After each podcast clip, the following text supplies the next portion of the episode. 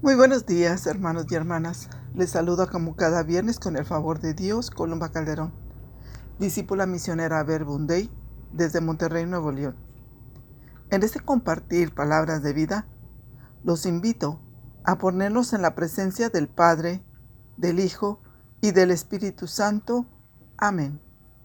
Para introducirnos en la escucha de la lectura del Santo Evangelio según San Juan. En aquel tiempo, Jesús dijo a los judíos, Ustedes enviaron mensajeros a Juan el Bautista, y él dio testimonio de la verdad. No es que yo quiera apoyarme en el testimonio de un hombre. Si digo esto, es para que ustedes se salven. Juan era la lámpara que ardía y brillaba y ustedes quisieron alegrarse un instante con su luz. Pero yo tengo un testimonio mejor que el de Juan. Las obras que el Padre me ha concedido realizar y que son las que yo hago, dan testimonio de mí y me acreditan como el enviado del Padre. Palabra del Señor. Gloria a ti, Señor Jesús. Hola, muy buenos días mi amado Jesús. Gracias por la presencia siempre fiel. Gracias por venir a nuestra vida, transformándola en abundante. Ayúdanos Señor a entrar en la palabra con alegría para saber manifestar tu salvación siendo vos y que muchos se encuentren contigo. Gloria al Padre y al Hijo y al Espíritu Santo como era en el principio, ahora y siempre, por los siglos de los siglos. Amén. Miren qué bonito. Estamos en el primer día de la novena de Navidad. Nueve días de preparación para recibir al Señor, a recibir a Cristo, para acoger con todos los sentidos su presencia, su persona, su encarnación. Nuestra vida debe ser invitación de la buena nueva. Aquí, en las palabras de Jesús que acabamos de escuchar, podemos ver de lo que se trata el Evangelio de San Juan capítulo 5, versículos del 33 al 36.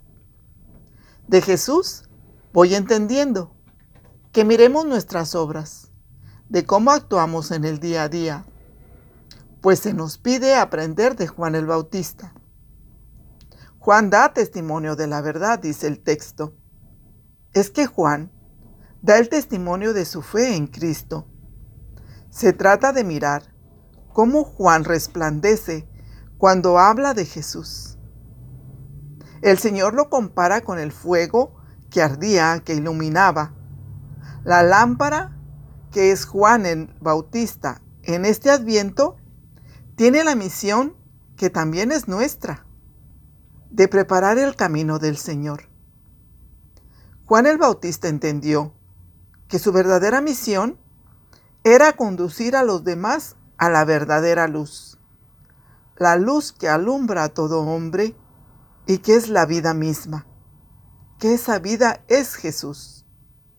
Sus obras dan testimonio de quién es, de que Él es el Mesías, de que Él es el enviado por Dios y hoy nos lo recuerda para nuestro bien, para que se salven, dice el Evangelio en el versículo 34.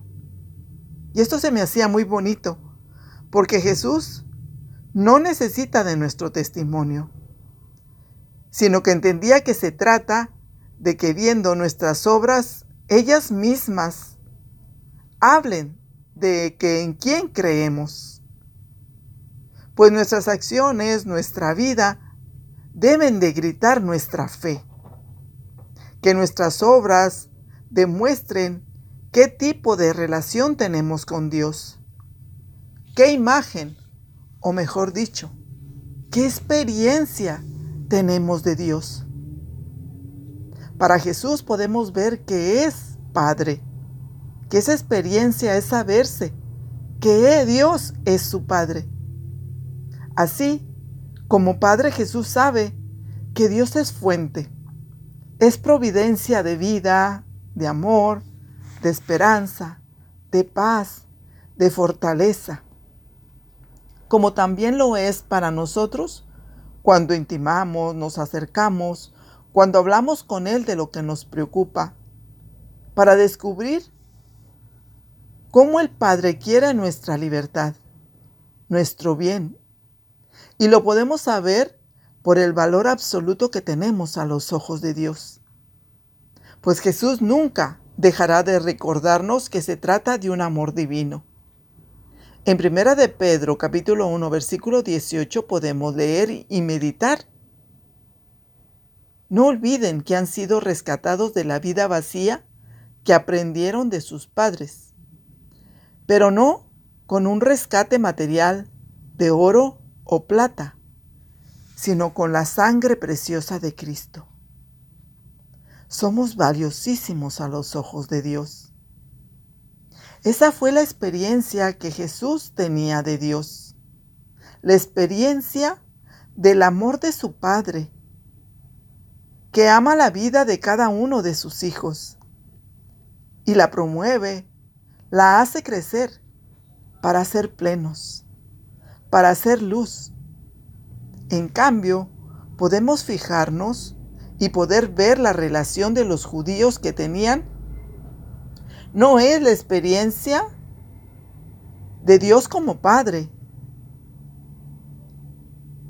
Miremos lo que dice en 1 de Juan 4:8. El que no ama no conoce a Dios, los judíos tenían una experiencia de un Dios legalista que exige únicamente cumplir la ley.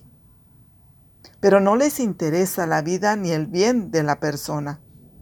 En definitiva, los judíos no conocían el amor de Dios. No tenían esa relación de padre y de hijo. Por eso vemos que su testimonio, su actitud, demuestra que no les interesa el pobre, el olvidado, el enfermo. En cambio, Jesús vino a demostrarnos cuánto nos ama Dios, comenzando con los pobres, por los débiles, por los últimos, que serán los primeros, dice Jesús. Ya vamos de camino a la Navidad. Démosle el crédito a Jesús porque sus obras lo acreditan como hijo. Y nosotros como iglesia también nos acreditan nuestras obras como hijos de Dios. Sigamos a la palabra, sigamos a Jesús, no a nuestra voz. Juan era la voz. Jesús es la palabra eterna de Dios que nos redirige, que nos conduce, que nos envía a ser como Juan llevar a las personas a Dios, a ser mensajeros de la palabra de Dios, a modo de Juan. Esa voz que grita en el desierto. ¿Pero qué gritan mis obras? ¿Gritan el amor de Dios por nosotros? Hoy acepto la invitación del Señor de ser lámpara, de ser hijo enviado por mi Padre. ¿O me voy como el joven rico con el corazón triste? ¿Qué es lo que hoy nos pide el Señor iluminar?